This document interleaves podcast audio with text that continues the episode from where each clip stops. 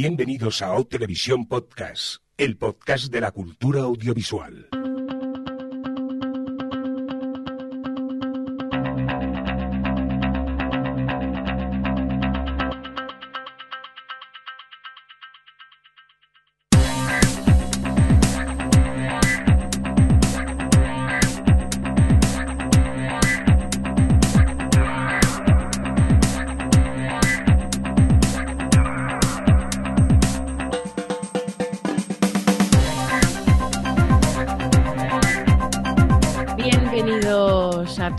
Todas a Televisión Podcast, el podcast de la cultura audiovisual, aunque ya lo podemos decir que es un podcast de televisión, porque, en fin, para que engañarnos.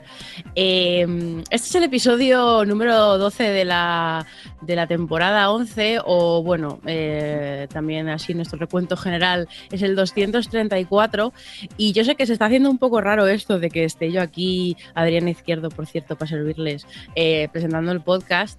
Es raro, pero es que, es que me han dejado solísima y yo he pensado, tengo dos opciones, o no grabar el podcast o aprovechar para tener un podcast para mí sola, porque, en fin, ya que me gusta hablar, Perdón. ya que me gusta, fus, fus, ya que me gusta hablar tanto, pues voy ahí a apoderarme del podcast eh, con todo su esplendor. Oye, que yo he llegado, ¿eh? Al final. que Me ha fastidiado todo mi plan. Ya, ya, eh, a ver, a ver, he hablado con el resto y digo, no podemos dejar a Adri sola, porque si no, el próximo podcast ya no estamos. Entonces hemos No, optado. pero en el fondo era bueno porque así lo saco todo, lo saco todo y, y me quedo tranquila para un par de podcasts por lo menos, o no, pero... Tú te voy a proponer algo. Tendrías que hacer un podcast de esos dailies, de la gente cuenta sus cosas, que duran 10 minutos. El tuyo duraría hora y media, tres cuartos más. Pero Daily. así. Oye, Un visto momentito con Adri. Sí. Tres horas. cosas que he visto hoy. Y tres horas allí contando lo que has visto durante todo el, el día. Adri, que estamos un poco solos, ¿no? Hoy. Pues sí, nos han dejado abandonados, pero la vida se abre camino a veces y es imposible. Y, y que aparte algunos tienen cierta edad, Javi, y está, ay, no, no era así, ¿no? Como es toses y dices el no, no es igual, que nos han pillado, que Javi lo tenemos pachucho el pobre, directamente, y Yo está voy a un, intentar imitarle con la voz de Lincoln, pero he decidido no hacerlo por, por, por vosotros. está con un catarro inmenso, es lo que tiene, y con el culo al aire por Semana Santa, y el pobre se nos ha resfriado. Y nada, luego a ver si hay suerte y al menos podemos localizar un, un pelín a Alex por teléfono y que nos cuente alguna cosilla que otra que haya podido, podido ver. Por cierto, mm, un cordial saludo de quien nos habla, que yo soy el señor Mirindo por aquí, pero como Adri ya ha cogido las riendas del podcast, ya casi no me Yo no te ni- presento ni nada. No, ¿para no. Fíjate, el burro delante eh, para que no se espante. Tú te has presentado a ti y al resto que le den. Vale, vale, vale. Hombre, claro. Así me gusta. Qué buen rollo hay en este podcast. Oye, nada, que, que a ver lo que nos sale, que a lo mejor iba a decir nos salen pocas de 10 minutos, pero estando Adri seguramente no. O sea que al menos 20 va a durarlo fijo, directamente. No lo digas en plan, porque voy a salvar, yo voy a salvar este podcast. Voy a salvarlo. Solo te pido una cosa. Acuérdate que yo también estoy, para que me dejes hablar de tanto en tanto. A partir Que de dices, aquí tú levanta la mano y si te veo, ya te doy paso. me parece correcto. Oye, ¿empezamos o qué? Venga, va. Por cierto, hola gente del chat que estáis por ahí, que hemos avisado así un poco de improviso y, tal. Que nada, muchas gracias por estar ahí escuchándonos en, en directo, que siempre es más divertido que estéis por, por aquí. Y dicho esto, saludos los del chat, que hoy me he acordado. Vamos ya al grano, vamos a hablar un poquito de noticias y, cosas del destino. Mm, hace una semana te vienes a Barcelona y yo me tengo que ausentar de Barcelona. Total, que al final ni no nos vimos todo el equipo, como nos hubiera gustado, pero tuviste la oportunidad de asistir al Serializados Fest que se, se- celebró hace pocos días en Barcelona, ¿no, Adri? Sí, fue el del 19 al 20 22 de abril eh, en Barcelona y efectivamente me ignoraste total. eh, has pasado de mí, encima que voy a verte. Es que me tocó ir a trabajar fuera. ¿Qué quieres, hija? Es lo que hay.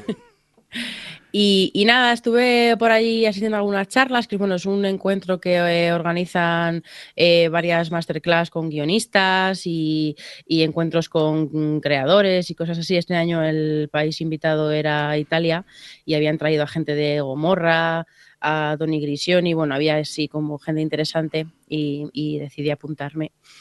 Y nada, en general, bueno, pues a ver, como siempre, al ser diferentes charlas, hubo alguna más interesante que otra. Hubo la que más me gustó, que fue una que hablaban de, de los hechos, de, los, de cómo adaptar hechos reales con el humor, que, estaba en catalán encima y yo estaba ahí como, me está encantando, pero me entero de, dos de cada tres palabras, que bueno, ya está bien, que tenía al lado a Javi y de vez en cuando le, le decía, ¿qué significa esto? Pero, pero nada, esa me gustó mucho. Y, así me sorprendió sobre todo que había bastante poca gente con respecto a lo que yo pude ver por fotos o la sensación que me dio el año pasado desde la distancia, porque no fui eh, cuando trajeron a, David Simon, que supuesto, o sea, que supongo que, atrajo a bastante gente en su momento y, esta vez como que yo lo veía bastante desangelado, a pesar de que había gente, gente interesante. Bueno, estaba, por ejemplo, Javier Olivares, que ahí va a hablar de la tercera temporada del Ministerio del Tiempo, que eso siempre llama gente y, ni eso, la había bastante poquita, pero bueno. Y, mm, Quizá quieras o no, el hecho de que algunas eh, charlas hay que pagar mm, también echa un poco a la gente para, para atrás, quizá. Sí, eh, a ver, sí, claro, pero realmente de qué pagar, eh, si pagabas, mm, creo que eran 18 euros o 20 euros, podías ir todo el festival, a todo. menos a eventos concretos de unos monólogos que hacían o una proyección que hacían de, una película, tal, el resto de las cosas estaban todas englobadas en esos 20 euros, que bueno, no me parece mucho si te gusta el rollo de las series y tal eh, joder, no sé, por poder estar en una, bueno, de la masterclass, yo fui un poco más de rollo profesional, pero por ejemplo la, la charla con Tony Grisioni, que es el guionista de Young Pope y que es un tipo que ha trabajado muchísimo con gente interesante, con Terry Gilliam, no sé qué, como que si te gusta este mundillo, tenían cosas que, que podía llamar, podían llamar a la gente, pero bueno, que me sorprendió que hubiese tan poquita. Una lástima que, no, que, no, que no se acerque más gente a este, a este festival. Sí, sí, sobre todo porque por lo que me contaron por allí, gente con la que me encontré, el año pasado estuvo en un sitio en el Hospitalet que está más lejos del centro, esto estaba en el centro-centro, y, pensaban que iba a haber más gente este año y ha sido al contrario. Pero bueno, y luego, pues nada, sí, en general, como digo, ah, hubo, algunas que eh, estuvieron bastante interesantes. Hubo una proyección de cortos animados de, de, gente que trabaja ahora en Hollywood en Robot Chicken o en, bueno, incluso en películas animadas de estas de Disney o DreamWorks o tal, tipo eh, esta Kung Fu Panda o, bueno, gente que trabaja así para cosas grandes. Eh, tienen cortos muy particulares hechos en stop motion y era como una especie de, mm, película formada a base de estos cortos y este, esa proyección me gustó un montón, la verdad. Pero luego en general me dio la sensación, o personalmente creo que se, habían, se han equivocado con algunos moderadores que eligieron para, para, las, para las charlas, porque por ejemplo con Tony Grisioni eh, cogieron a un tipo que, bueno, a mí la verdad es que salí bastante indignada porque no se había preparado nada la entrevista, le hacía siempre la misma pregunta todo el rato y estaba todo el tiempo rollo coñas. Tuvimos suerte porque el tipo se enrollaba mogollón y contó un montón de anécdotas y un montón de cosas interesantes. Y luego la gente del público sí que preguntó cosas que llevó a que contase eh, cosas aún más interesantes, pero me da pena el eso, ver que era una persona que no todo el mundo da para eso, que, que, que sabía, vamos, que tenía ganas de compartir cosas y que tenía cosas interesantes que decir y que el, el que había moderado la, la, charla no, no se había preparado un poquito más en profundidad la cosa. Y luego, por ejemplo, otra que me interesaba mucho a mí por mi trabajo, em, que hablaban de la no ficción que se lleva ahora tanto, bueno, lo llaman la no ficción, tipo Making a Murder y de Jinx y que ahora se ha hecho Muerte en León aquí y tal y cogieron a, de moderador a Jordi Évole, que claro, el tipo lo que hizo fue barrer para su, para su casa, como haría cualquiera, y eh, sobre todo preguntaba mucho a los de Muerte en León sobre cosas como, como entresijos de cosas del, del, caso y cosas del PP y cosas como que se fue a un poco más a buscar las cosas del, o sea, como es periodista y se fue un poco más por ese rollo que al hablar de la narrativa que hay detrás de todos estos documentales así tan, tan ficcionados y tal, que era lo, de lo que iba realmente en un principio la charla. Y como que cogieron a gente y, pasó, no voy, a, no voy a poner más ejemplos porque, pero, pero que me pasó varias veces con varias que eso, que me, que me daba la sensación que con gente un poquito más adecuada podían haber sacado más chicha a, las cosas, pero bueno. Eh, en fin. Pero tú, en resumen, eh, ¿tienes una opinión, ¿saliste contenta de las jornadas? Sí, a ver, yo tuve cosas que estuvieron interesantes y luego, como siempre, como te encuentras por ahí a gente y al final es salir de la OFI, que siempre viene bien y, y, estar, charlar con gente que conoces a lo mejor solo por Twitter y tal. Y bueno, al final tuvimos algunas charlas muy interesantes, porque sí, lo digo que a lo mejor la charla en sí de a la que vas a ver no es tan interesante, pero luego sí que al, posteriormente tuvimos algunos debates que me gustaron, en fin, que, que al final, pues esos son cuatro días que giran en torno a algo que me encanta, entonces, claro, obviamente me lo pasé bien y, y eso, pero así como que me ha decepcionado un poco la organización en conjunto. Bueno, lo importante, el año que viene te vienes, pero avisa con más tiempo. Oye, que te avise con un mes, ¿eh? Pero yo ya sabes que es una persona muy ocupada. Ya, claro, es como un ministro. Yo que no hago nada, justo ese fin de semana se me junta todo, hay que ver.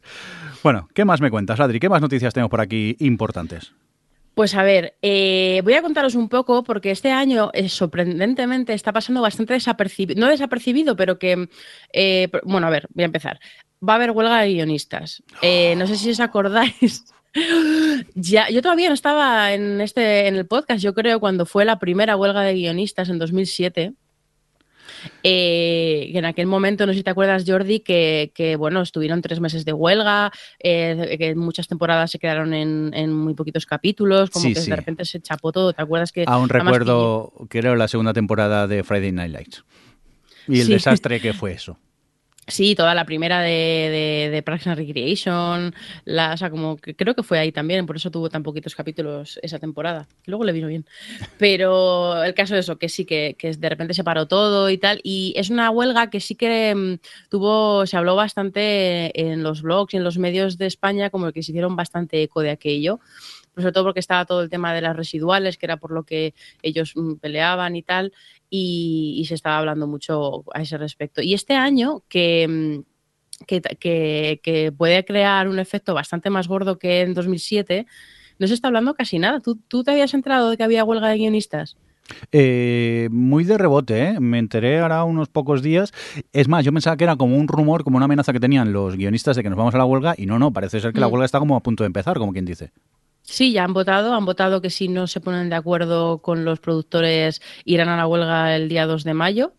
Y, mm, y lo que pasa es que eso pues ya se, se, se hablaba en su momento porque el 1 de mayo eh, como que se caducaba el convenio que tenían hasta ahora y obviamente pues ellos quieren, eh, básicamente así por resumir, lo que ellos quieren es que claro, en los últimos años han, han, todo esto de las series ha explotado y están las productoras en general ganando muchísimo más dinero y los guionistas no forman parte de ello. Y no solo eso, sino que el hecho de cómo ha ido evolucionando un poco, o sea, como las, la mecánica de hacer las temporadas últimamente, que cada vez las temporadas tienen menos capítulos, son más cortitas y tal, los guionistas trabajan menos porque generalmente tienen acuerdos de exclusividad. Y entonces, claro, eh, en lugar de trabajar 22 capítulos, pues a lo mejor están en 18 o ahora cada vez hay más de temporadas para los streamings y estas cosas de 10, 13 capítulos. Y, eh, y por los tiempos de producción, al final están un año para hacer solo 12, 13 capítulos, no pueden trabajar en otra cosa y, están viendo cómo bajan sus ingresos eh, mientras que los productores están embolsando toda la pasta. Ya pasa, acostumbra a pasar esto. y luego, bueno, pues eso, básicamente por resumir, ellos lo que piden es un aumento del pago del pago mínimo que tienen en todas las áreas de, los guionistas. El, también volver a ajustar un poco lo que cobran por los residuales, que es, eh, bueno, que ahora mismo solo cobran por las reposiciones en las cadenas de las networks y quieren también incluir todos los servicios de streaming y esas cosas en, ese trato.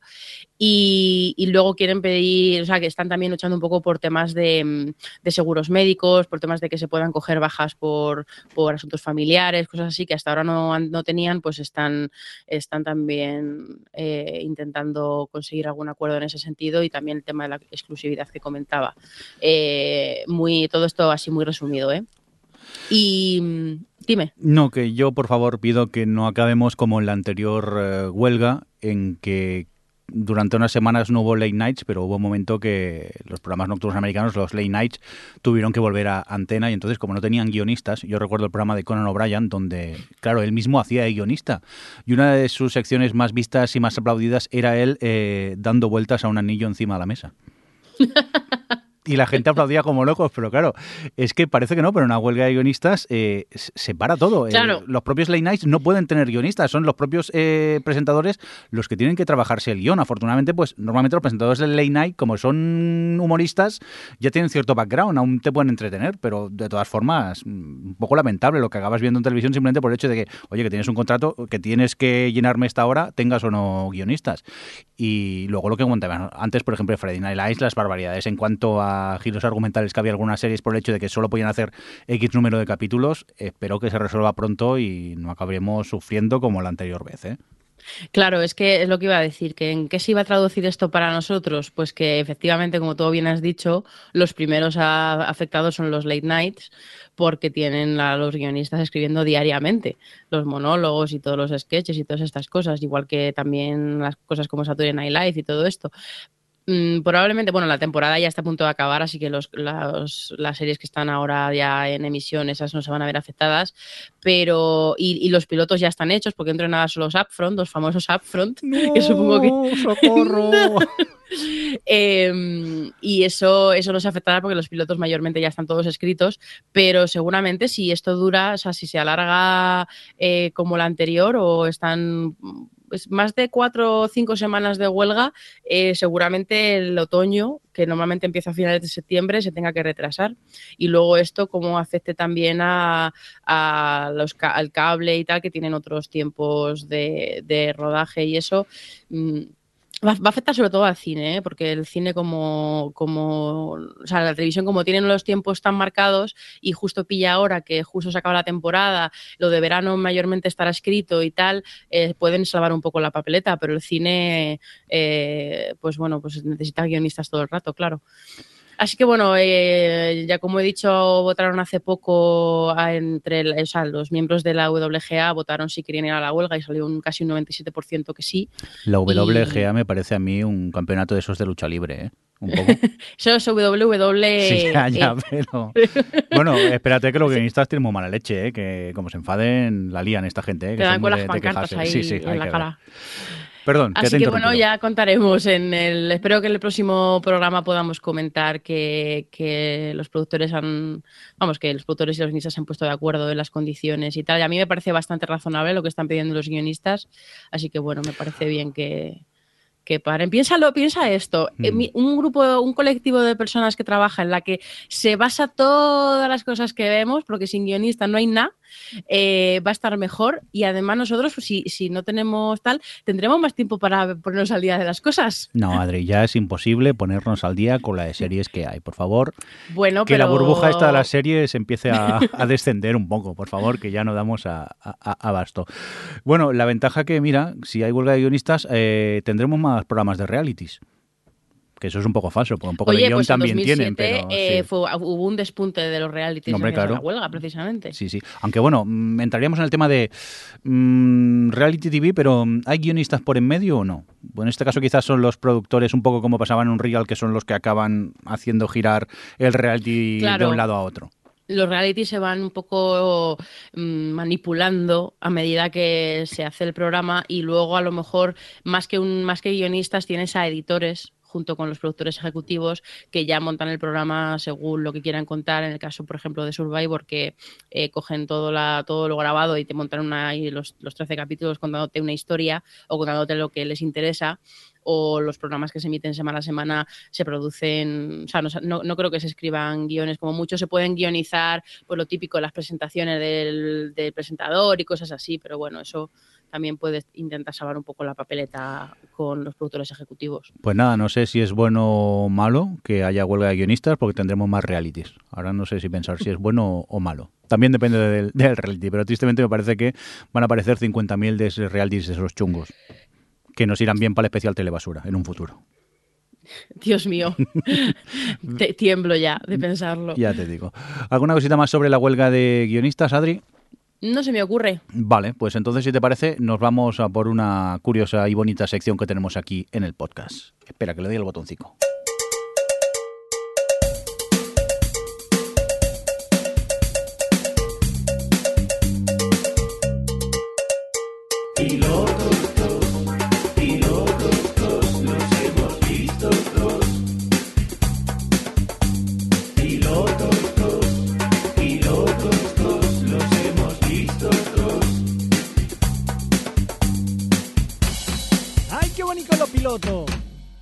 Rico, muy rico. Bueno, pues esta bonita sintonía no significa otra cosa que vamos a hablar de los pilotos TOS que hemos tenido la oportunidad de ver. Y para ello déjame que tengo una sorpresita por aquí a Adri. Hola Alex, ¿cómo estás? Hola. Pues, Bien. Aquí liado. el pobre, nada, que lo hemos eh, secuestrado, casi lo hemos llevado un poco a traición para que nos pueda hablar de esta bonita serie llamada The Handmaid Tale, que Adri nos cuenta un poco de qué va esta producción de Hulu. Pues es una miniserie que está basada en una, en una novela de Margaret Atwood, que es de los años 80, 84, 85, que bueno, es, un, es una historia distópica que es, bueno, es como, no sé si es actualidad o medio un poco futuro, pero bueno, el caso es que, que nos muestra ahí un, Estados Unidos totalitaria y muy fundamentalista, rollo eh, cristiano tal, en el que las mujeres están completamente al servicio, son sirvientes de, de los hombres en ese estado y en, diferentes niveles y, y, depende para lo que sirvan, pues tienen su, su papel en la sociedad y la serie nos cuenta un poco, nos abre las puertas a este mundo a través de la protagonista que es Offred, que está interpretada por Elizabeth Moss, y, vemos un poco cómo la capturan y cómo se, se, va convirtiendo un poco, vamos, va entrando, la van forzando a, entrar en este, en estas normas y en este mundo.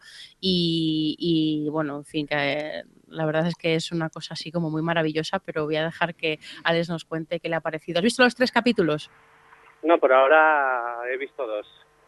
Eh, es decir que me está gustando bastante. Por un lado me gusta cómo están mostrando ese mundo distópico, no contándolo todo de golpe, sino poco a poco a través de pinceladas vas viendo cómo se llegó a ese punto, a la vez que te van contando luego todo, todas las costumbres nuevas y todas las cosas que van haciendo.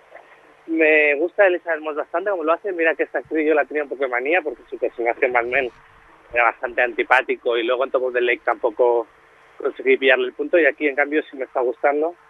Eh, destacaría mucho, me gusta mucho el uso de la, de la voz en off que tiene, que con, marca mucho el contraste entre lo que ella piensa y cómo ella se ve obligada a actuar para pues un poco encajar en lo que se espera de ella y poder, bueno, no puedo contar más, pero bueno, me gusta mucho esa, ese contraste que hay entre la voz en off y lo que ves y luego también me gusta mucho la fotografía que tiene que tiene la serie. Es decir que este año está siendo el de las miniseries de mujeres, porque entre Feud, eh, Big Little Lies, The Handmaid, eh, fue, pero las tres series feministas que estamos pudiendo disfrutar. Pues sí, además está Handmaid's Tale está haciendo un montón de ruido. Yo creo que más que ninguna otra serie de Hulu que yo recuerde. Y, no ha tenido éxito ninguna por ahora, ¿no? Bueno, la de, la de Stephen King, la de 22 11 63, eh, tuvo exitillo, en plan en pequeñito, pero se tuvo, por lo menos hizo un poquito de ruido, pero claro, no al nivel que está teniendo ahora esta. Que yo espero que, eso que haga mucho ruido y que, y que la vea mucha gente y tal, porque va, va a ver cómo evoluciona el tema, pero seguro que va a dar mucho que hablar y va, a haber muchos artículos relacionándola con la actualidad y eso. Yo he de decir que eh, al final solo he conseguido ver dos episodios porque ayer por el grupo de WhatsApp lo íbamos comentando de, oye, ¿qué hacemos? Intentamos ver los tres para comentarlos, dejamos un poco Fargo para el siguiente podcast. Yo, sí, sí, sí.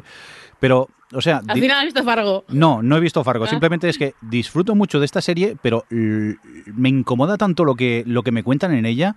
O sea, es... Eh, lo paso mal viéndola incluso en algunos momentos. Y hay escenas que me perturban muchísimo y se acabó el segundo capítulo y dije, no me veo con ganas de ver un tercero y dije, te necesito dosificarla porque es una serie que me tiene totalmente atrapado el, el mundo que, que, crea, lo que te cuentan, eh, me fascina a la vez que me repugna, porque lo que ocurre es, es lamentable y es repugnante lo que llegas a ver en algunos momentos, pero es eso, entre lo bien rodada que, está, luego eso, la, fotografía es, estupenda. Ella me gusta mucho como actriz, como lo, lo está haciendo aquí, y ya os digo, mm, yo la recomiendo muchísimo, pero también os digo que es una serie dura en algunos momentos. A mí me incomoda verla, no sé si a vosotros también os llega a pasar.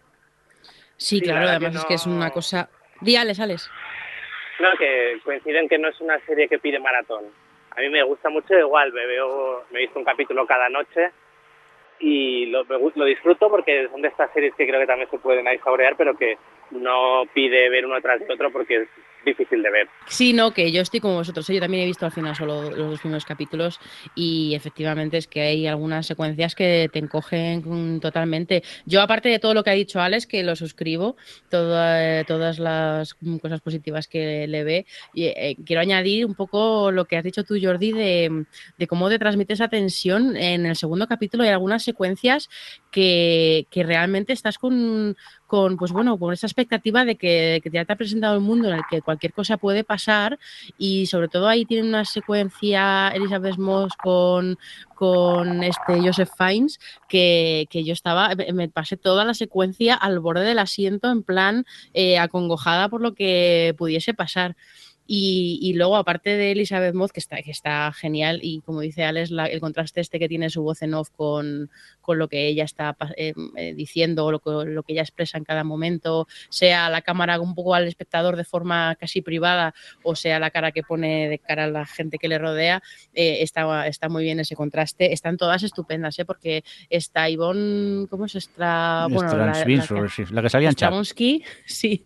Eh, también tiene ella o, Alexis Bledel tienen todas las es parte de dirección no que, que, te deja mucho la serie entrar un poco en lo que hay detrás de sus miradas y en ver un poco que hay algo más de lo que más allá de lo que estamos intentando o sea de lo que estamos viendo realmente o incluso la que hace de la de la un poco de la que las maneja todas que también salía en The Leftovers eh, todas tienen como algo detrás y ellas están todas muy bien dándotelo un poco a entender con esas pequeñas miradas que la serie eh, te permite ver de ellas y yo que espero que puedan explorar, vamos, que espero que exploren estos personajes en los próximos capítulos. Vamos, que desde aquí yo creo que los tres la recomendamos, ¿no, Alex? Sí, yo creo que de hecho va a ser una de las series del año. Oye, vamos unas cuantas y estamos a principios de año. menudo, ya, ¿eh? menudo El top, 10 va a ser difícil este año. va a ser imposible este top 10, pero bueno. Alex, ¿alguna cosita más que quieras añadir sobre la serie? Eh, no, eso es que hay que, hay que verla y, y si no sabes nada tampoco investigues, porque yo recuerdo que la vi con Carlos, que no, no sabía ni de qué iba ni qué iba a ver y lo fui con colores. Totalmente de acuerdo. Yo tampoco sabía muy bien lo que iba a ver y el primer episodio no entendía nada, pero estaba hiper enganchado a lo que estaba pasando. Digo, necesito saber más, qué es lo que me están contando. Y, eso, que realmente... Roberto se durmió. Hola, hola. Divorcio, divorcio. Eso es un motivo de divorcio como mínimo. Pero bueno. Oye, despedimos a Alex, que el pobre está liadillo y lo hemos eh, quitado de donde estaba cinco minutillos para que nos contase que le había parecido este de Handmail Tale. Y, uy, Alex, que muchas gracias, que hablamos en breve. Vale. Venga, un beso, hasta luego. Adiós. Bueno, pues ya teníamos por aquí a Alex, así que lo hemos secuestrado un pelín y nada, mm, Adri, vía libre para todo lo que has visto. Aunque bueno, creo que he visto yo más cosas ahora que me doy cuenta en el guion. Pues no sé, ¿qué quieres que hablemos? No, a ver, vamos a ver, no, no, no, nada de Adri. Cuéntame ¿Por qué esta cosa mm, horrible de Trial and Error de NBC hola, hola, es tu nueva comedia favorita? ¿Qué dices? Por favor. Trial and, Error, Trial and Error, esta comedia que vimos en los Adfromsky, eh, en la que protagonizaba John Licton, en la cual es un falso documental sobre un, poeta que es asesinado de haber es asesinado, digo, es acusado de haber asesinado a su mujer. Entonces lo que vemos es el documental del juicio, de la preparación del juicio y, todos sus personajes. Pues para mí, Trial and Error es una de las comedias con las que más me he reído últimamente y me parece una de las comedias eh, mejor escritas en, mucho tiempo. Ya sé que tú no compartes eso conmigo, pero yo desde su piloto que me reía carcajadas, en todos los episodios me he reído muchísimo. Recuerdo una escena, un chiste en un episodio que me entró un ataque de risa que me atraganté y casi muero viendo el episodio, que tuve que pararlo y digo, Dios, ¿qué me está pasando? Y yo me he reído mucho con ellas y con ella y alguna gente que cuando la comenté por Twitter me están diciendo lo mismo, que se lo pasa muy bien con ella. En cambio tú no, no conectaste para nada pero en absoluto, ¿eh? porque em, yo empecé a ver eh, and Error, que por cierto estaba pensando ahora, intentando, o sea, escuchándote, intentando decir el título, porque que, se parece una, un título sacado de las películas estas de 30 Rock. De, Rural Juror y Urban Fervor, pues esta es and Error.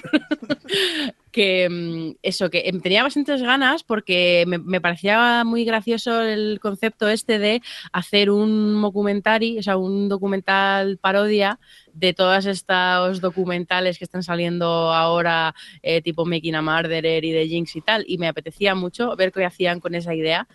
Y vi el primer capítulo y lo vi un poco todo con la ceja levantada. En plan, ah, hubo alguna gracia que me, que me hizo gracia, ¿vale? El- sobre todo la mayoría fue por la secretaria Sí. y sus enfermedades, que tiene algunos puntos graciosos.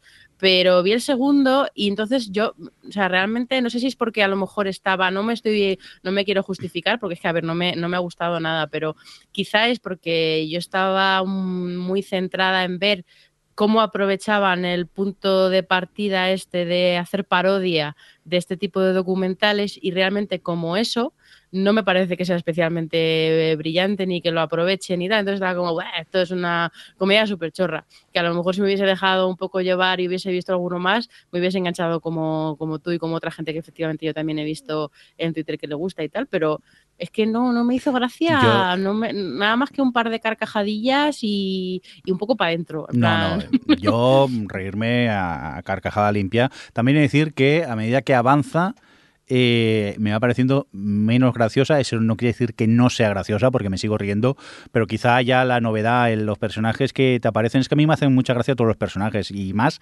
el, el ayudante, él, el, el, Joder, ex es policía. A mí... Uf, es que ves ese, después, al tercer, al tercer chiste de mira qué tonto soy, qué paleto, ya no me, ya no me hacía gracia. Mí, pues yo ahí sí, sí que entré en ese tipo de humor. Ya os digo, a medida que avanza mm, va perdiendo un poco quizá ese impulso inicial, aunque mantiene bastante bien el, el tipo. ¿eh? Y creo yo que he visto 13, yo creo que no tiene más episodios, que ya vi el, el último. No sé si la van a renovar o no, no sé cómo está el tema, la verdad. Pero No he prestado mucha atención a eso. ya, como no te gusta, claro, la ignoras, qué vergüenza. No, últimamente no estoy mirando mucho las audiencias, cada vez menos, la Sí. verdad. Como mucho cuando se sacan así recopilatorios de cosas o, o destaca alguna por algo, pero estoy muy off del tema audiencias últimamente. Yo os la recomiendo. Adri no. O no tanto, quizá.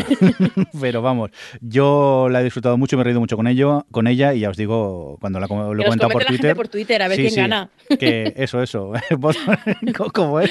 Hashtag Adri, hashtag Mirindo. Sí, No, Madrid, sí. Mirindo. Conta- eh, contarnos a ver qué, qué os parece. Ya os digo, yo el feedback que he tenido por Twitter, la gente se ríe con, con ella y, y nada, me, me choca que no te haya gustado, pero también entiendo que en el humor es muy complicado a veces eh, coincidir y en ese caso veo que no lo, lo hacemos. Venga, que del error, del error, digo, del terror, del humor. Del humor, nos vamos al drama. Y es que vamos a hablar ahora de la producción de Netflix, esta 13 razones, eh, que también Adri, como yo, hemos tenido oportunidad de ver. Cuéntanos a grandes rasgos de qué va esta, Adri. Pues eh, por 13 razones es una adaptación de una novela del mismo título que, mm, que cuenta la historia desde el punto de vista de una chica, de una, una adolescente que se llama Hannah, que bueno, pues que se, que se va a suicidar y decide grabar 13 cintas de cassette en 2017. Hipster. Eh, total. eh, que van dirigidas a las 13 personas que de una forma u otra han sido eh, la razón, eh, una de las razones por las que ella ha decidido acabar con su vida. Y, bueno, pues en el primer capítulo vemos cómo estas, estas cintas las recibe un chaval que las va escuchando y a través de él y de cómo va escuchando cada cinta vamos un poco, en, pues eso, entrando en el mundo de, de Hannah y entendiendo un poco eh, sus sentimientos y todo lo que le pasó para llegar a tomar esa decisión tan terrible. Y bueno, ha dado mucho que hablar esta serie porque, bueno, pues por supuesto ha habido mucha polémica con respecto a, al tema, porque, bueno, pues al final el tema del suicidio es muy delicado y hay muchas asociaciones de padres que se han quejado de cómo se muestra, porque además, bueno, no voy a, no voy a decir nada, pero es graf- el momento del suicidio es gráfico y es bastante duro de ver además. Y, y bueno, pues en fin, que al final, eh, ahora, ahora hablaremos de eso, de las polémicas, pero a mí, a mí me ha gustado bastante. Creo que no es una serie perfecta, creo que, que eh, le sobraba un poco tanto jugar al misterio con, con ciertos aspectos y con ciertos personajes, sobre todo el grupiche ahí de esos adolescentes que parece que están escondiendo algo y luego realmente, pues bueno, pues son cosas de instituto, pero mm, que, le da ahí ese, ese, ese punto de misterio creo que no le acababa de funcionar, porque ya era suficientemente interesante el ir entendiendo, vamos, conociendo un poquito más al personaje de ella. Pero salvo eso, a mí me ha gustado bastante, sobre todo por porque me parece mm, una serie muy mm, muy elocuente en cuanto a, a, la empatía, ¿no? Al entender, porque a lo mejor desde fuera tú dices, joder, tía, pues eh, te lo estás tomando con, te estás tomando esto que te han hecho eh, muy dramático y es como, bueno, pues sí, pero es que tú no eres ella. Entonces me gusta mucho, pues eso, el verlo todo desde el punto de vista de ella y, y, y que, que, al final la lección es que todas las cosas tienen, o sea, todas las acciones tienen consecuencias y, las, y hay que saber ponerse en la piel del otro y en entender lo que, lo que el otro puedes sentir las cosas de una forma distinta a, a cómo las sientes tú. Y al final es eso, es su, verdad y su percepción de todo lo que pasa y cómo a ella le afecta. Y, creo que es que bueno, que es, una, es un punto de vista muy interesante eh, de, para hablar de pues eso, del bullying, de la cultura de la violación, de este tipo de dinámicas y las redes sociales y todo esto, eh, no sé, me parece bastante relevante. Tú desde, desde yo me daba miedo porque digo, bueno, a lo mejor me pilla un poco distancia esto de la adolescencia, pero luego me he enganchado bastante. ¿Tú qué tal? Yo he de decir que cuando vi que era una serie de adolescentes de, de instituto, como que me eché un poco para atrás, porque pensé, yo no soy el target para este tipo de series, pero me enganché muchísimo a ella. ¿eh? He disfrutado mucho viendo la, la, la, serie. Sí que es verdad que para mí quizá es lo que dices tú, tanto andar en el misterio ese que hay por allí, me cansó un poco tener la sensación quizá me lo puedes contar con menos episodios. Claro entonces a lo mejor no se llamaría tres razones, se llamaría ocho razones. Pero vamos aparte de, de esto, he de decir que aunque por un lado me parecía muy larga, luego los capítulos me pasaban volando y, y nada, cuando llegas al, el, al último episodio dices, pedazo serie. Es una serie sí. muy, pero que muy recomendable. Yo creo que esa sensación la hemos tenido todos, ¿eh? la de, la de, sobre todo porque te frustra tanto que este chico tarde tanto en oír las cintas. Eso, eso. que es como, a veces se me cae un poco en cuanto a, a verosimilitudes, o porque es como, a ver, eh, entiendo que me lo quieran vender, que, que, para él es muy duro escucharlas y no las puede, no las puede binge listenear, pero... binge listenear. Espera, que voy a apuntar el título del podcast. Binge list, listenear. Eso, eh, pero, pero no sé, a veces era un poco frustrante, pero como tú bien dices, como sí que te meten tanto en, en esa atmósfera sí. y lo sientes y, y, conectas mucho a nivel emocional, se ven muy bien, la verdad. A, y están todos muy bien. Necesitas saber, o sea, una vez acaba el episodio necesitas ver otro, necesitas saber el, el, mm. el por qué. A mí me hace mucha gracia lo de las cintas, el chaval que se las oye con, con la calma que sus propios amigos de instituto se lo dicen, pero tío, ten prisa. Sí. Yo me va por ahí como exigiéndole cosas a la gente en plan, sí. pero no sé qué es como, pero que te las escuches todas y luego ya hablamos. tío, pesado. Pero, mm, bromas aparte, eh, es una serie muy, pero que muy recomendable. ¿eh? Yo, sí. yo desde aquí la, la, recomiendo muchísimo. No tengáis miedo de que es una serie de instituto, mmm, para nada. Es algo que haces clic al instante, te olvidas completamente que es una serie de adolescentes, que tampoco es que es una serie de adolescentes, eh, es una serie que trata, pues eso, el tema de, del suicidio. Y entonces, si le perdéis ese miedo, yo os la, os la, os la recomiendo to totalmente. Mira, volviendo al tema de la polémica, sí. eh, el, eh, cuando estábamos, eh, cuando estaban serializados en el, la masterclass que dieron los guionistas de Gomorra, eh, una de las, guionistas contaba que en, Italia las había creado alguna polémica la serie porque se veía que los niños jugaban a Gomorra en los parques y jugaban, pues eso, que al final es una serie sobre la mafia, protagonizada por, por unos chavales que somos, unos chicos jóvenes que son mafiosos y en ningún momento sale la policía ni nada, solo es el punto de vista de los criminales. Y y eso, pues estaban los niños en el parque, pues lo de toda la vida, jugando al pañún pañún. Mm. Y, y, bueno, pues hubo polémica porque, claro, porque es que no se pueden mostrar estas cosas, porque los niños luego quieren, porque estás eh, mostrando algo, lo, el mundo criminal como algo aspiracional y no sé qué. Y lo mismo decían de, de, por 13 razones, que estaban de, de cierto modo, estaban mostrando todo este rollo del suicidio con glamour Y yo, de verdad, la gente que piensa así, no sé qué tiene en la cabeza. Yo creo porque, que no han, no han visto la serie entonces. eh, claro, es como, eh, no, o, o- o se quedan solo con, es el, con, con- con un hecho o con una atmósfera o lo que sea, pero no.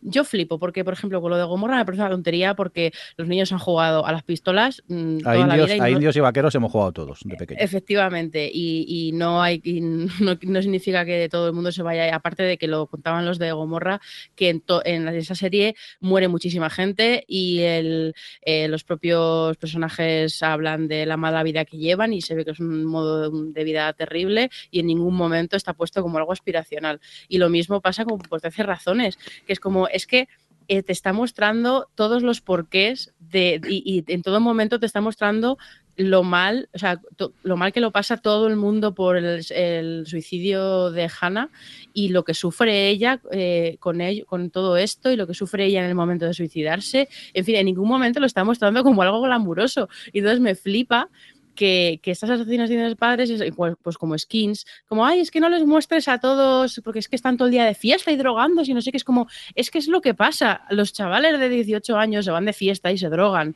Y, o sea, yo no, ¿eh? yo nunca lo hice, mami. Pero eh, mm, A mí Skins como- me ofendió, lo he dicho mil veces en el podcast. Yo no tuve, esa, no tuve esa adolescencia. yo tampoco, ¿eh? yo además he sido, en ese sentido, he sido muy buena chica. Yo era muy buen chaval a esa edad. Sí, pero em, mm, es como, yo lo veo precisamente que, que, estas cosas, esta es televisión, o sea, series como estas, como por 13 razones, es una serie muy guay para que tú te sientas con tu hijo. Yo esto lo digo, claro, desde la distancia de que no soy madre y no tengo ni idea, pero entiendo que es muy difícil educar a un adolescente, sobre todo un adolescente, sobre todo pensando en cómo era yo, pero eh, sentarte con tu hijo y verlo y, ver cómo lo procesa él lo que está viendo, hablar de estas cosas y, sa- y- y que no se te convierta en un tabú y que de repente además silencies a, todos estos niños que habrá pensando en suicidarse, cuando hablar las cosas es mucho mejor que, si- que silenciarlas. Entonces me flipa este, este tipo de polémicas que salen con estas series porque es como, ¿qué, qué pasa? Que la televisión tiene que educar a tus hijos, no puede ser tú el que educa a tus hijos. Es como, y precisamente hago como por 13 razones que lo veo súper apropiado para verlo con un adolescente y charlar con él sobre ella. No sé, a lo mejor estoy muy equivocada con todo esto, pero de verdad, en mi cabeza, eh, yo no entiendo por qué las asociaciones de padres se ponen así con este tipo de. Y perdón, yo me lo tenía que, lo que tenía que sacar, Jordi, lo No, tenía no, que no. sacar. Ya sabes que el podcast es nuestra terapia, que sale más barato que ir al psicólogo. Siempre lo hemos dicho. Oye, eh, vamos a cambiar radicalmente de tema porque Pues un poco sí. del drama. Hablando de psicólogos. Sí, nos va- bueno, no sé si iba a decir nos vamos a la comedia o al esperpento. ¿Os acordáis en los Afrons eh, la serie nueva de Gina Elfman, la cual ella hablaba a un muñeco imaginario? sí. Pues la he visto. Ay, Y venga, siguiente serie. Imaginary Mary, por cierto, que es de ABC, es la comedia esta de Gina Elfman en la que ella es soltera y acaba enamorada de, de un, de un divorciado con tres hijos y a partir de aquí se le vuelve a aparecer un, un- un muñeco imaginario que se le parecía cuando era pequeña. Mm, ¿Verdad que pinta mal? La sinopsis, pues la serie más o menos es, es igual de mala. Ya está. Tampoco hay que insistir mucho en ella. Aparte, creo que Adri no la ha visto. O sea que vamos ya a por la siguiente, si te parece, Adri. es que tiene, tenía toda la pinta de, Sí, de sí. ser Dije, va, voy a verla y me arrepentí mucho, sinceramente. Que por cierto, que me lo han recordado aquí en el chat Sorchi, Sí. eh, que sí, que el, el- por 13 razones va a tener segunda temporada.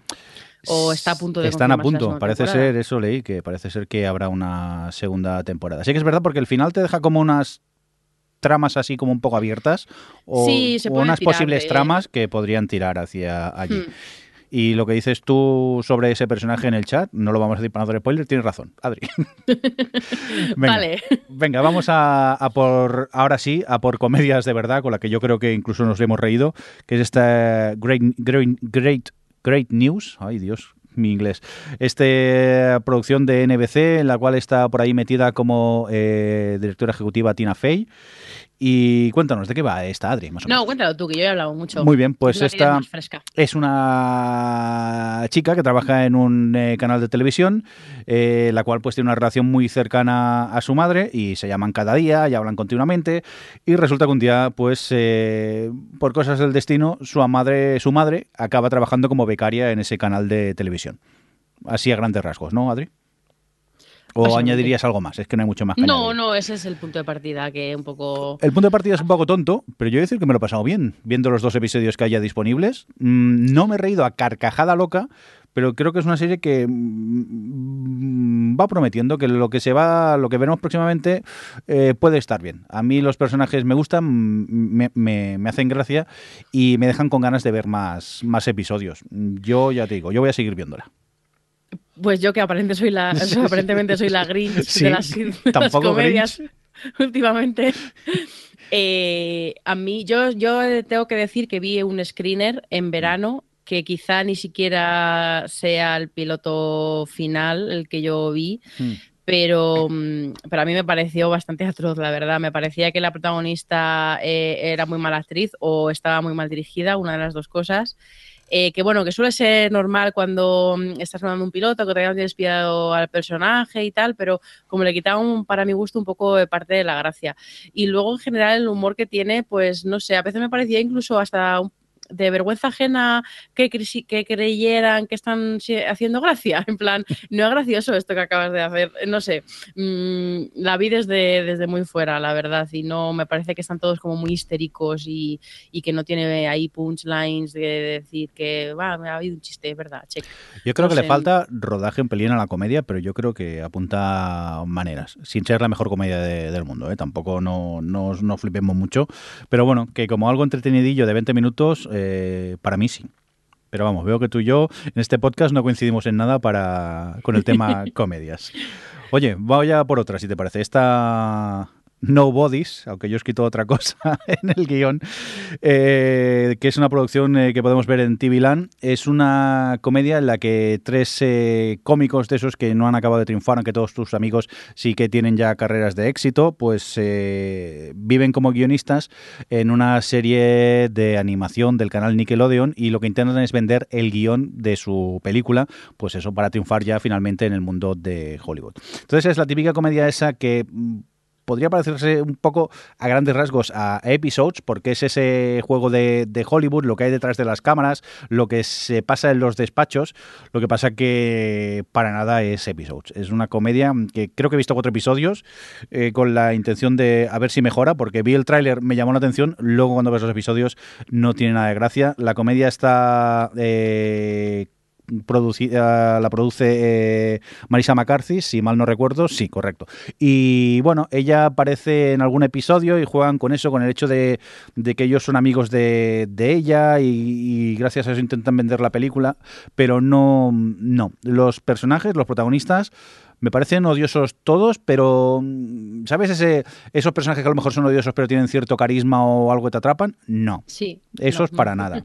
Y sinceramente he visto cuatro episodios porque eh, los tenía allí para ver y, y no, como que no, que es un no bastante rotundo. Y mira que según el tráiler eh, prometía, pero luego eh, los cuatro chistes que aparecen en el tráiler luego quedan muy di- difuminados en, en los episodios y no, y no tienen nada de, de gracia, sinceramente. Pues la verdad es que cuando vi, no he visto nada de esta serie, pero cuando vi el tráiler me parecía que tenía potencial.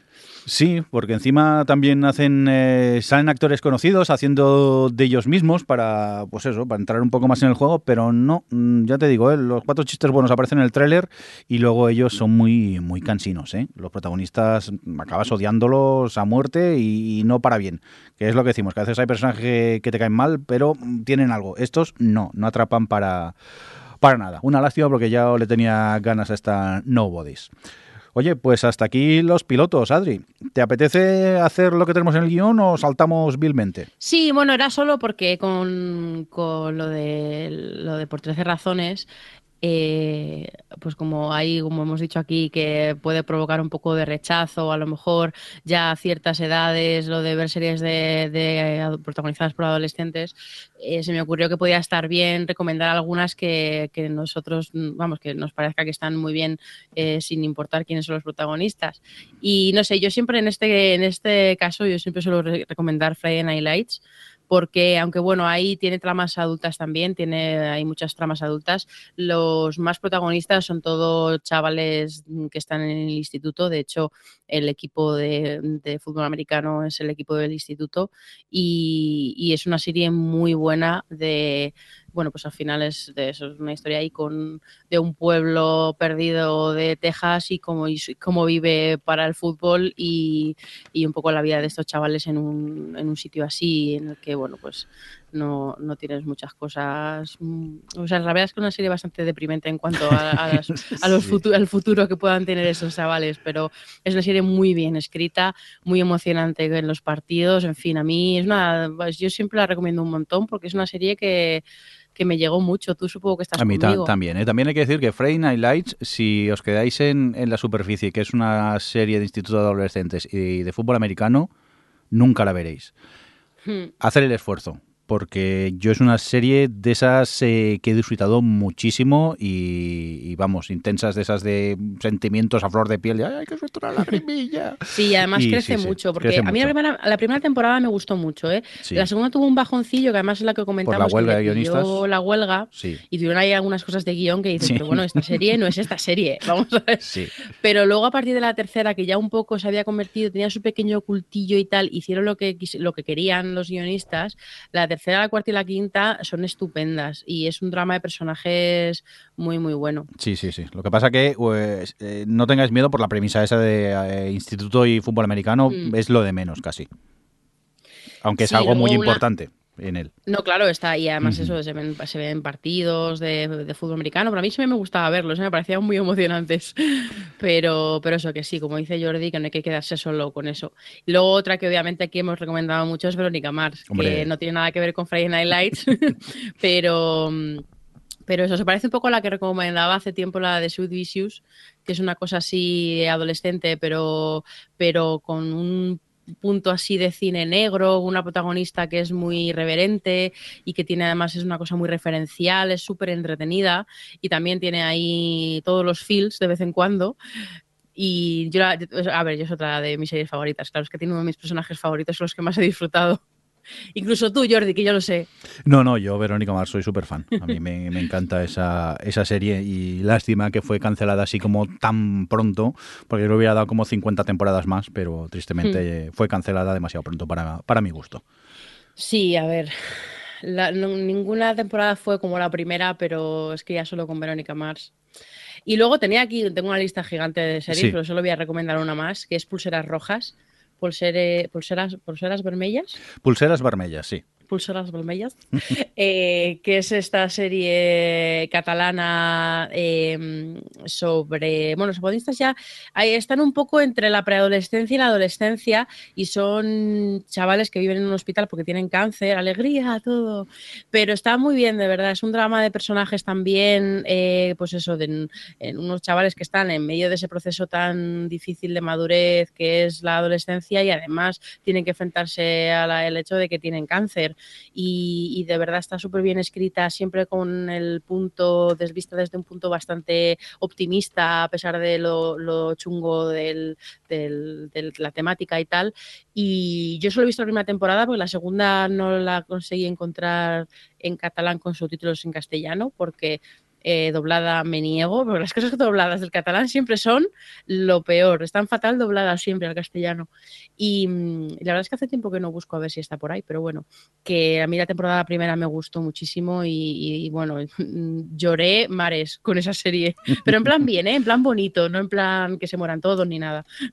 ¿Tú la llegaste a ver? No, no, no, yo ya. El tema que trataban me da un poco de bajona y, y al final no entré. Tampoco estaba yo anímicamente como para verla y al final es una de esas Ya, series es que, que es- siempre tengo pendiente ¿eh? y no y nunca vi.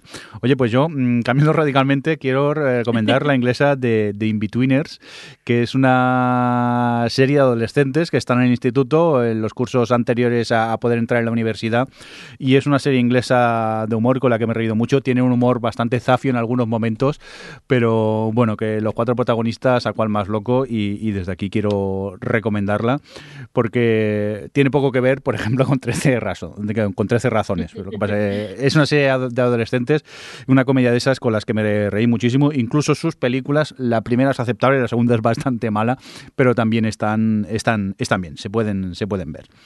Yo te puedes creer que no tenía ni idea de que eran adolescentes, que pensaba que eran ya veinteañeros cerca de los 30, A ver, por algún motivo. Puede ser que los actores sean ya mayores, pero claro, eh, he en visto la serie fotos y sí, claro, sí, me sí. parecía que... En la serie se supone que están en el instituto el, el penúltimo y el último año antes de entrar en la, en la universidad.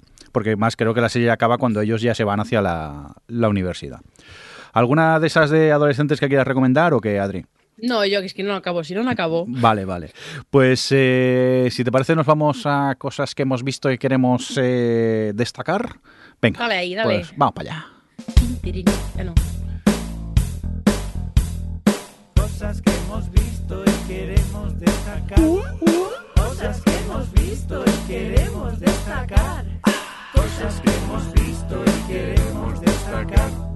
Cosas que hemos visto y queremos destacar. Bueno, pues eh, Hey. ya lo hemos dicho, o sea que vamos a ello. Adri, ¿qué te gustaría destacar así en común que hayamos podido ver eh, todos? Mira. Todos, que mm, somos dos hoy. Que somos dos hoy, claro. Sí. Y me voy a dejar algunas que tenemos por aquí por comentar, por Sí. decirlo para el próximo programa, en plan Girls, Legión, cosas que tenemos pendientes de comentar al final. Me voy a esperar a que esté el resto de, de integrantes del Me podcast. parece bien, me parece bien. Pero no puedo no hablar de leftovers. Lo siento, supera mis fuerzas. Porque ya ha vuelto la tercera y que será la que será la última temporada. Y, y ha vuelto en plan, vamos, a, eh, a- a toda. A- en- en quinta marcha. eh, con una estructura narrativa y que me ha dejado, me ha sorprendido muchísimo. Como no, pues, lo digo así en plan abstracto, porque para el que lo vea lo va a entender y el que no, pues no le fastidió la sorpresa. Eh, pero ahí parece que esta temporada ya se va a meter a saco con los rollos teológicos eh, eh, que ya se veían venir en la temporada anterior.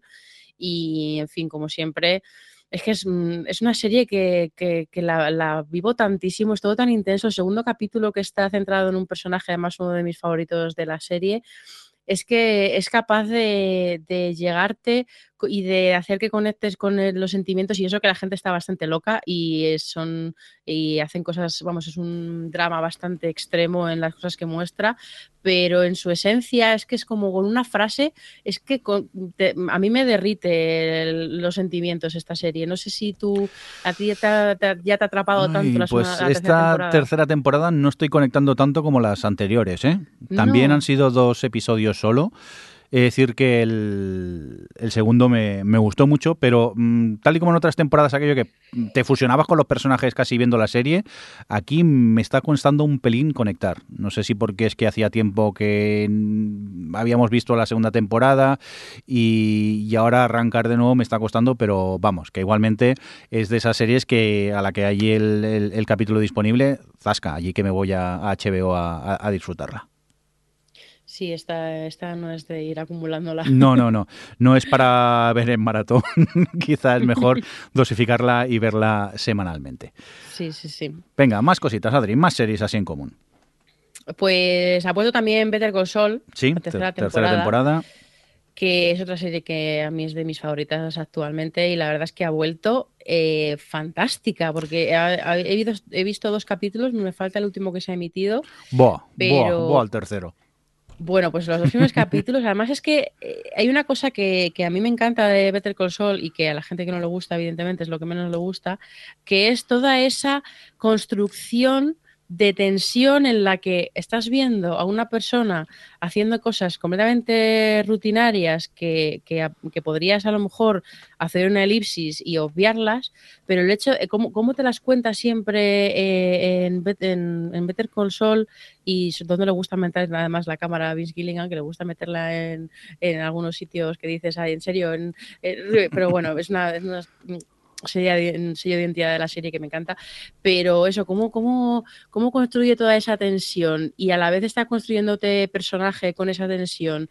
Y luego, bueno, eso, eso, claro, obviamente es la parte de Mike. Pero y luego te vas a la parte de Jimmy, que es el protagonista, que no tiene nada que ver, parecen dos series en una.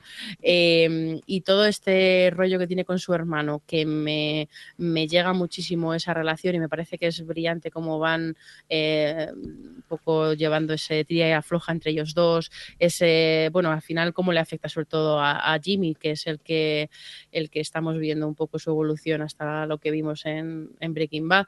Pero.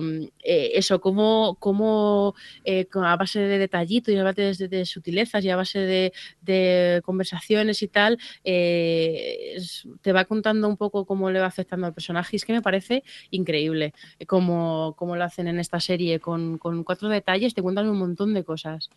Está tan bien escrita. A mí me está encantando esta tercera temporada. Es decir, que eh, lo que principalmente me interesa mucho es la historia de Mike. La de Sol eh, me está costando, me está interesando menos, aunque me interesa, pero lo, los capítulos a, a, la que aparece Mike, vamos, mirando yo, fijamente la pantalla a, a ver, ver, qué es lo que puede llegar a ocurrir. Lo entiendo, ¿eh?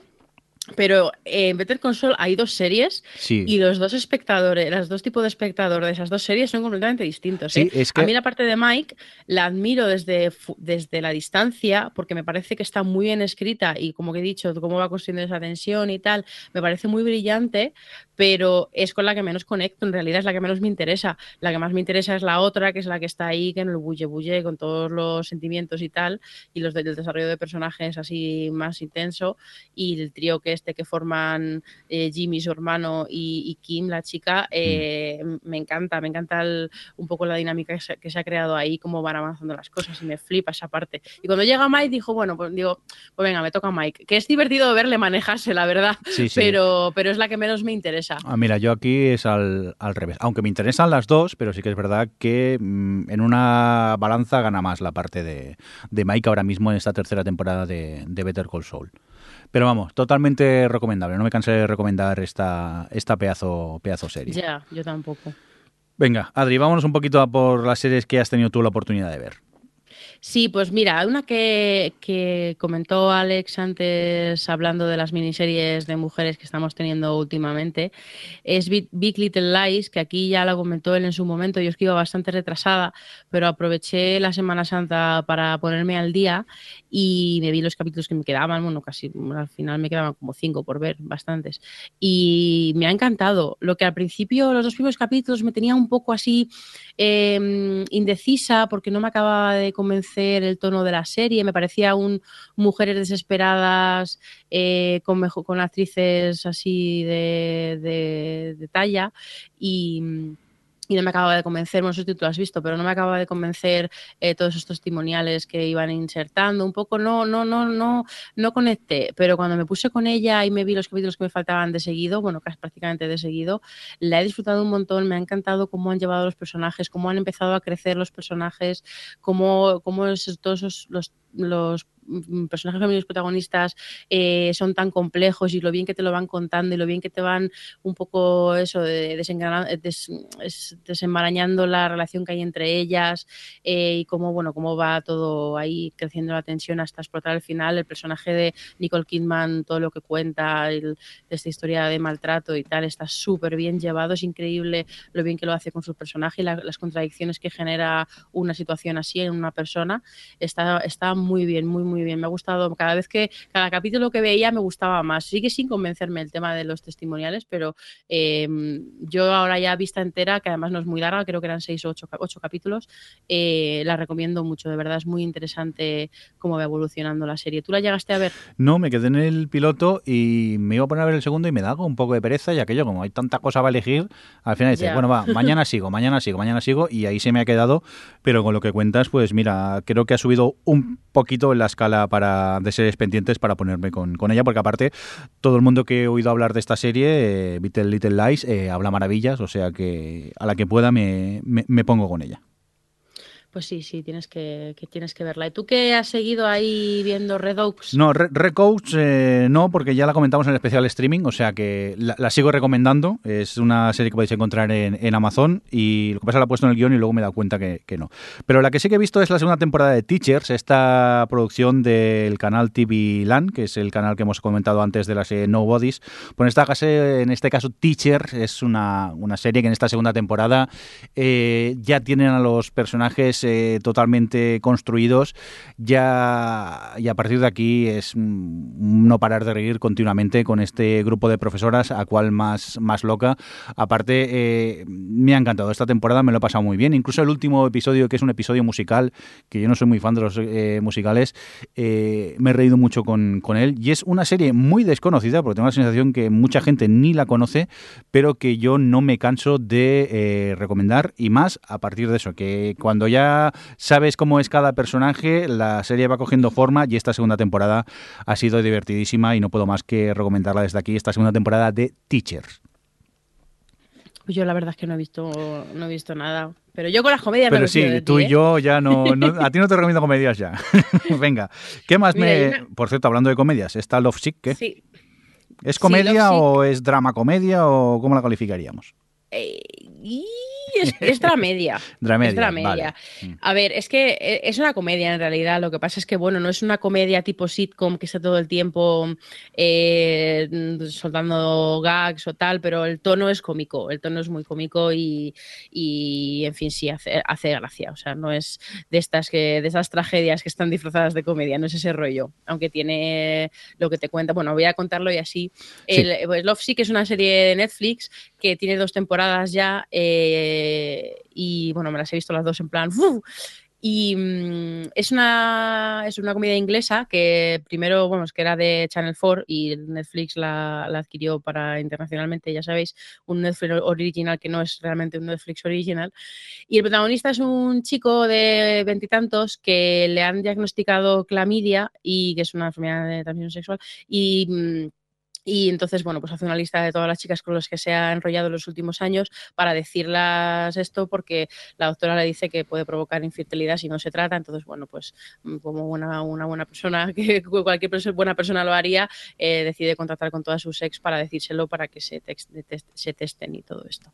Entonces, bueno, pues cada capítulo eh, te cuenta la historia de cómo conoció a la chica en cuestión. Entonces está contada siempre en dos tiempos, uno en el presente y otro en, en pasado, en diferentes momentos de la vida de este chico, pero todo es, eh, todas estas historias individuales realmente lo que esconden detrás es una, una historia, eh, pequeña historia de amor que ya se intuye desde el primer capítulo con una de sus mejores amigas y entonces, claro, pues tú, tú ves cómo ha evolucionado su amistad en las diferentes etapas de la amistad de ellos dos. Y, y, no sé, a mí me ha gustado mucho, la verdad, me la, he, me la he ventilado en nada. El tercero, aparte de la amiga, el tercero en cuestión es uno, una, un chico, el mejor amigo del protagonista, que, que, es el típico, el típico, ay, ¿cómo se llamaba el personaje de How I Met Your Mother? Eh, de Neil Patrick Harris, que se me ha ido a la cabeza. Barney. Barney, el típico Barney de la vida, ¿no? Que va por ahí eh, seduciendo a todas las que puede. Y bueno, pues es una historia sobre, sobre un poco las relaciones y el amor y tal en esa época de tu vida. O bueno, probablemente se puede aplicar a cualquiera, a cualquier época de la vida. Y creo que está bien porque combina el ser divertida con encontrarte cosas que se sienten como bastante verdad. No es una serie que, que, que, te quiera vestir las cosas así de románticas, ¿no? Es bastante jodida a veces. Eh, es un poco es un poco buenista en el sentido de que, que, que bueno, pues sí, hay, hay sufrimiento algunas veces por el amor, pero bueno, no es todo como muy exagerado, no hay, en fin, que, que no es que es realista, pero que no, no es de ir de, de- de deprimirte, para que, que de- a eso me refiero, que no es en plan, madre mía, el amor es una mierda. Y, y no sé, a mí me la he visto, eso, son 14 capítulos creo los que hay de momento y está renovada por una tercera temporada, menos mal, porque al principio pensaba que no cuando la vi y cuando acababa en, la segunda temporada fue como, no, por favor, necesito más. Así que yo la recomiendo porque se ve muy bien y eso está en Netflix ahí cómodamente para ver. Y tú no has visto nada, ¿no? ¿O sí? No, no, no. Esta me la recomendó nuestro oyente, a la vez que amigo Juchu, hace ya tiempo. Le dije, sí, sí, tengo que ponerme. Y ahí se quedó directamente. Y es eso, que a veces sabiendo que está en Netflix, pues digo, me tengo que poner, me tengo que poner. Pero es que antes quiero ver la segunda de The Get Down, también quiero ver eh, la segunda de Love, eh, quiero acabar Santa Clarita Dive, Uy, vamos. Love. Seguiste con Love, que vale, Or. A mí, no vi la primera, a mí me gustó. Y ahora me tengo que poner con la segunda. Pero es que quiero acabar otra. Que no puedo, que no doy abasto, por favor, que esto es un, un, un sin vivir. Oye, venga, va, acabemos por todo lo alto. Acabemos con hambre. Mira, mira, mira. O sea, eh, no sé por qué. Bueno, sí, no sé. Estaba yo en casa Sí. y eh, no, no estaba Robert. Y lo típico, tengo que ver Handmaid's Tale, tengo que ver Fargo. Tengo que ver... Ese es el momento en el que dices, ¿para qué tengo pareja? Sí. Si tengo que esperarle para ver todas las series. Eh, entonces dije, bueno, pues voy a, ver, voy, a, voy a navegar por Netflix. Y entonces me acordé de Samurai Gourmet, que en un principio no pensé verla porque digo, esto va a ser una chorrada. Y efectivamente es un poco, un poco chorras, un poco como la de, mm, la de Midnight Dinner, pero, pero en este caso me parece incluso un poquito mejor porque, bueno, es la historia de un jubilado que, bueno, pues, pues eh, tiene todo el día libre, obviamente, y es un poco tú ves su vida y todo pues se va a dar un paseo, tal, y todo está centrado en una comida del día que tiene, pues el cerveza a mediodía, el desayuno en un hostal, cosas así. Y es como una gran, un gran homenaje a la gastronomía japonesa. em, con un montón de minutos dedicados a ver cómo preparan la comida y no no, no, en no, plan- no, no, para, para, no, no. Sí, sí, sí. No en plan, eh, mm, eh, lo diré, programa de comida que te expliquen con palabras. No, no, pero simplemente pues te ponen la cámara ahí, es todo como muy bonito, muy visual, y tú ves ahí a cámara lenta cómo preparan a lo mejor un ramen súper bien. Calla, calla, o calla, a lo calla. Que me está entrando Sí, hambre, sí. ya me está entrando hambre. Pero, no, no, bueno, pues que viéndolo te quedas loco, porque es que además va a unos sitios y claro, a mí la gastronomía japonesa me flipa y, y además ahora últimamente Facebook me está, me está martirizando, recordándome lo típico que tiene, no sé si tú lo usas, pero no, no, esto te- de hace- no tengo Facebook, afortunadamente. pues recuerdos de hace tres años y justo hace, hace- hace tres años Sí. es cuando estuve con, con Alex en Japón. Y, y me está martirizando porque eso, estuvimos eh, pues desde mediados de abril hasta principios de mayo y, y ya con esto encima me he puesto a ver Gourmet Samurai que van a sitios en los que yo he estado, que comen cosas que a mí me encantaba comer y tal y estoy encima, o sea, no sé por qué lo veo, porque sufro, sufro porque paso hambre y sufro porque me entra toda la nostalgia y me quiero y quiero volver. O sea, y luego eso, tú recomiendas comerse un bocadillo de panceta antes de ver un episodio. O mientras, o, O mientras, mientras, porque sí, esto mejor. es, esto es, sí, sí, esto es como me pasaba, que es como, no es que tengas que, que haber comido ya para verlo, es que aunque hayas comido te va a dar hambre, así que mejor sí, sí, come no. mientras. A mí con Midnight Tokyo Dinner también me entraba un hambre siempre que veía los episodios, que tela. Pues este es todavía más, ¿eh? Más, Y este, sí, sí, este eh, en Midnight Dinner, eh, las historias, bueno, había, había muchas historias así personales, muy, algunas muy tiernas, otras muy chorras, pero esta serie, aparte de todo el tema de la comida, comida, tiene una cosa muy guay, es que, eh, pues bueno, pues es un poco la mirada de este jubilado, que es un señor, pues eso, no sé cuánto, 60 años creo que tiene, eh, un poco su mirada del mundo. Entonces, claro, tiene una mirada muy de respetar lo tradicional japonés, tiene un episodio que se queda con su sobrina y un poco, pues eso, la diferencia de visión de la vida que tienen ellos. Hay otro día que va a un restaurante chino porque decide entrar porque no encuentra otro sitio para comer y se horroriza de cómo preparan allí el ramen. En fin, como que es muy homenaje también a un poco a la cultura. Tiene cosas que te rechinan, claro, en algunos momentos, de cómo su relación- la relación con su mujer. Ahí, ahí a veces me, me- se me retuerce un poquito, pero bueno, en fin, estoy acostumbrada por el anime. Pero eso, que tiene como de- debajo una cosa muy tierna sobre este señor que está, pues bueno, pues eso, está aburrido y a veces te lo cuenta, que pues es que estoy aburridísimo y, y ya solo comer me hace feliz y es mi momento álgido de mi día. Y no sé, es muy entrañable, aparte de todo el tema de la comida. Encima está en Netflix, ¿no?